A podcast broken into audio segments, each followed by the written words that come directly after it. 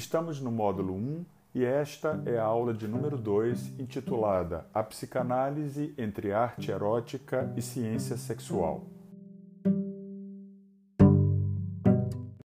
No ano de 1976, eh, Michel Foucault, que era um filósofo francês, publicou o primeiro volume da sua História da Sexualidade, intitulado A Vontade de Saber.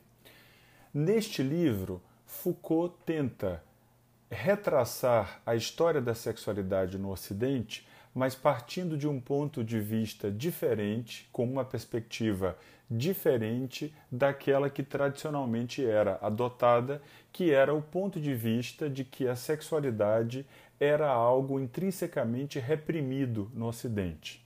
Nessa obra, Foucault distingue duas formas de produção da verdade sobre o sexo uma típica das sociedades ocidentais que ele chama de ciência sexual, e outra característica das sociedades orientais que ele chama de arte erótica. Enquanto a arte erótica estaria voltada para a intensificação do prazer, para uma busca cada vez mais intensa do prazer sexual, a ciência sexual, por sua vez, estaria voltada para a produção de um saber científico sobre a sexualidade, fundado na prática da confissão. No lugar do regime político da culpa e do pecado, que teriam caracterizado o período histórico imediatamente anterior, a ciência sexual então vai produzir um regime político de saber-poder que está fundado na classificação das condutas eróticas, né, dos comportamentos sexuais e na hierarquização dessas condutas, promovendo noções de normalidade sexual e, por outro lado, em contraposição a essa, de aberração ou perversão sexual. A relação de Foucault com a psicanálise sempre foi uma relação marcada por ambiguidades e por paradoxos. Se, por um lado, ele reconheceu que Freud e a psicanálise rompem historicamente com esquemas classificatórios da sexologia, por exemplo, ele não deixa de incluir a psicanálise nessa tradição ocidental da ciência sexual. Nesse sentido, Foucault vai criticar a perspectiva segundo a qual Freud teria, com a psicanálise, liberado a sexualidade dos grilhões aos quais ela vinha sendo submetida desde antes.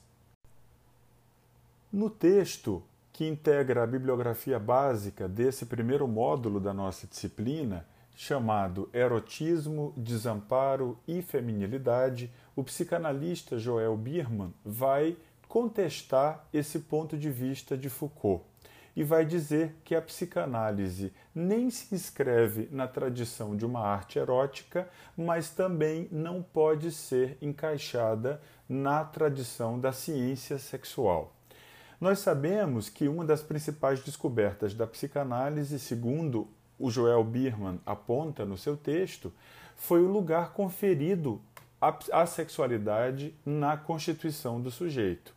Mas a psicanálise se interessa pela sexualidade de uma maneira completamente diferente, por exemplo, da sexologia, que esta sim buscou constituir a sexualidade como objeto de estudo científico, aí dentro da tradição ocidental dessa ciência sexual que o Foucault critica. Conforme o Biermann muito bem aponta, as sexologias em geral costumam se reduzir a um discurso biológico sobre o comportamento sexual. Então, a posição dos sexólogos é mais normativa, pois busca se adequar às normas sociais existentes sobre o sexual. A psicanálise, por sua vez, rompeu com a sexologia do final do século XIX, que identificava ou que ou melhor dizendo, que reduzia a sexualidade e a atividade sexual humana à sua finalidade de reprodução da espécie. Todas as condutas sexuais não reprodutivas eram, portanto, classificadas dentro dessa tradição da sexologia como perversão sexual, portanto, como um desvio da norma. Nós já vimos que, com o conceito de pulsão, a psicanálise inaugura uma nova forma de pensar a sexualidade. Então, ela de fato opera uma ruptura e separa a sexualidade da sua finalidade reprodutiva.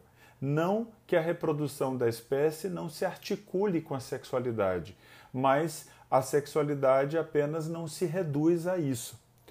Então, a psicanálise define a sexualidade, conforme aponta o Birman, por referência ao prazer e ao gozo. O que a sexualidade busca em última instância é a satisfação.